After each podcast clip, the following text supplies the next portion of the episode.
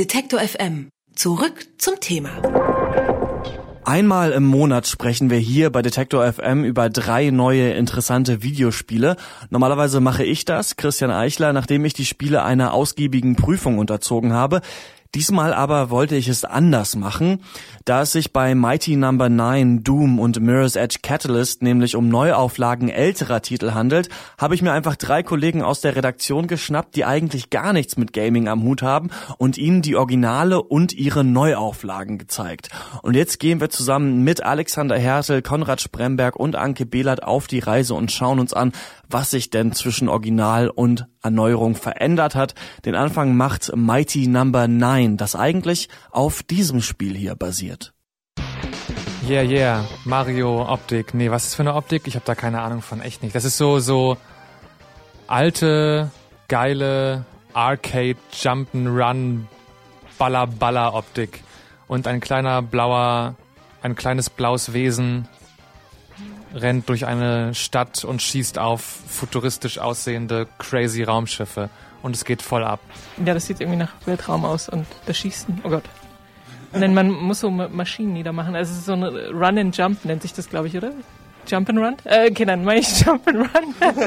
also ich glaube, ich habe, äh, der Name fällt mir jetzt natürlich nicht ein, aber das ist irgendwie so eine so eine Figur, so ein, also sowas wie Mario, nur das ist natürlich nicht Mario, sondern der heißt irgendwie anders. Er hat einen blauen Anzug an und einen Laserarm, glaube ich. Mega Man, ist es das? Aha, Mega Man habe ich noch nie gehört. Mega Man. Ah, Mega Man. Natürlich. Natürlich, Alex. Das neue Indie-Spiel Mighty Number no. 9 ist eine Neuauflage der Mega Man-Reihe, die, auch wenn Anke den Namen noch nie gehört hat, als eine der bekanntesten Videospielserien überhaupt gilt. Ihren Anfang hat sie 1987 auf dem NES, dem Nintendo Entertainment System, genommen. Da zählt vor allem der zweite Teil als eines der Highlights der Serie. Meinen Kollegen habe ich Mega Man X vom Super Nintendo gezeigt, das als spielerischer Höhepunkt der Reihe gilt. Der Spieler steuert den kleinen blauen Roboter Mega Man, der die Welt vor wild gewordenen Cyborgs befreien soll. Er hüpft und springt durch futuristische Level, an deren Ende ein Bossgegner wartet, dessen Fähigkeiten sich der blaue Bomber einverleiben kann. Mega Man war so erfolgreich, dass in Deutschland in den 90ern sogar eine Fernsehserie mit diesem überdrehten Techno-Intro lief.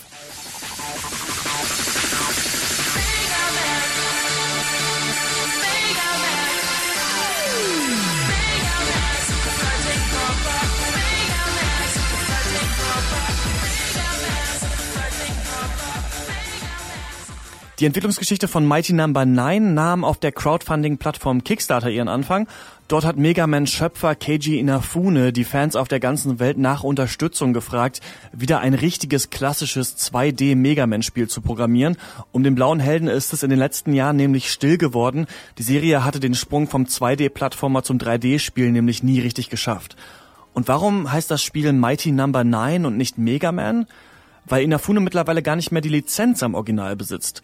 Ansonsten ist bei Mighty Number no. 9 aber alles beim Alten geblieben. Man hüpft und schießt sich von Level zu Level und stattet seinen Charakter mit allerlei Power-Ups aus.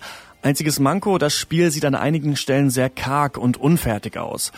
Und was halten meine Kollegen von der Neuauflage? Es sieht so ein bisschen sehr quietschig aus. Vor allem diese Formen sind irgendwie ein bisschen anstrengend. Vor allem diesen Effekt, mit dem wir laufen in 2D, aber es geht nach hinten irgendwie 3D, das verwirrt mich noch ja, es wirkt irgendwie, wie soll ich sagen, flexibler.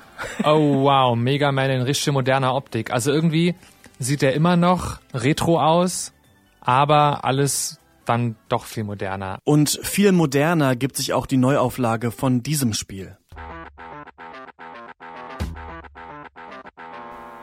Ein Ego-Shooter. Oh, ey, das, das habe ich immer gehasst.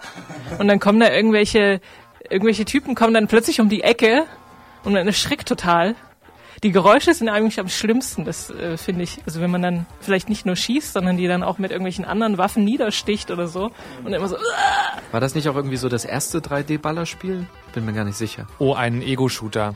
Böses Spiel. Alles ist verpixelt. Wenn der schießt, dann kommt da so ein Feuer aus der Kanone raus vorne und das sieht aus wie richtig verpixelt. Ja, lustig. Ja, Konrad, so lustig fand die Bundesprüfstelle für jugendgefährdende Schriften den Ego-Shooter Doom nicht, als sie ihn 1994 indizierte. Es ist also schon ein kleines Wunder, dass ich überhaupt den Titel Doom hier im Radio aussprechen darf. Früher musste in der Gaming-Presse immer von Boom oder Gloom gesprochen werden. Das Spiel stand schließlich auf dem Index.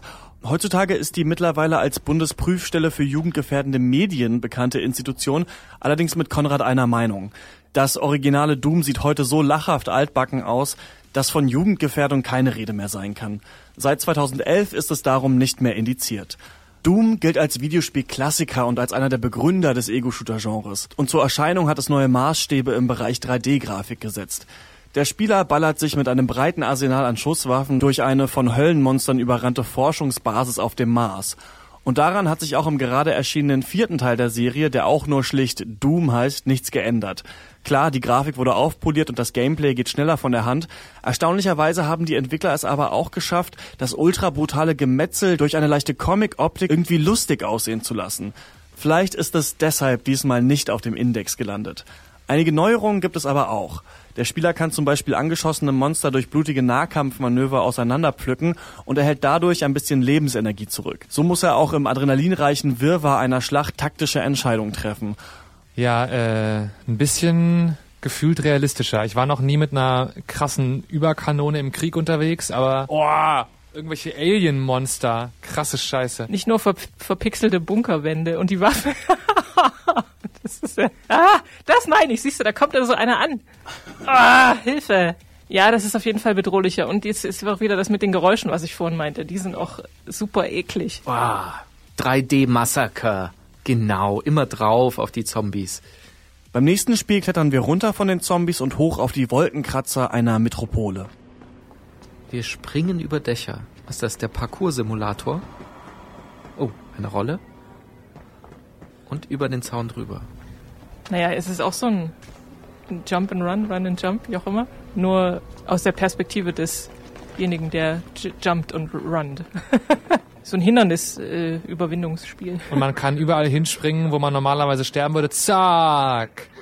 Und dann rollt es sich wieder ab. Das ist mega geil. Mit Parcours-Simulator hat Alex Mirror's Edge eigentlich schon sehr treffend beschrieben.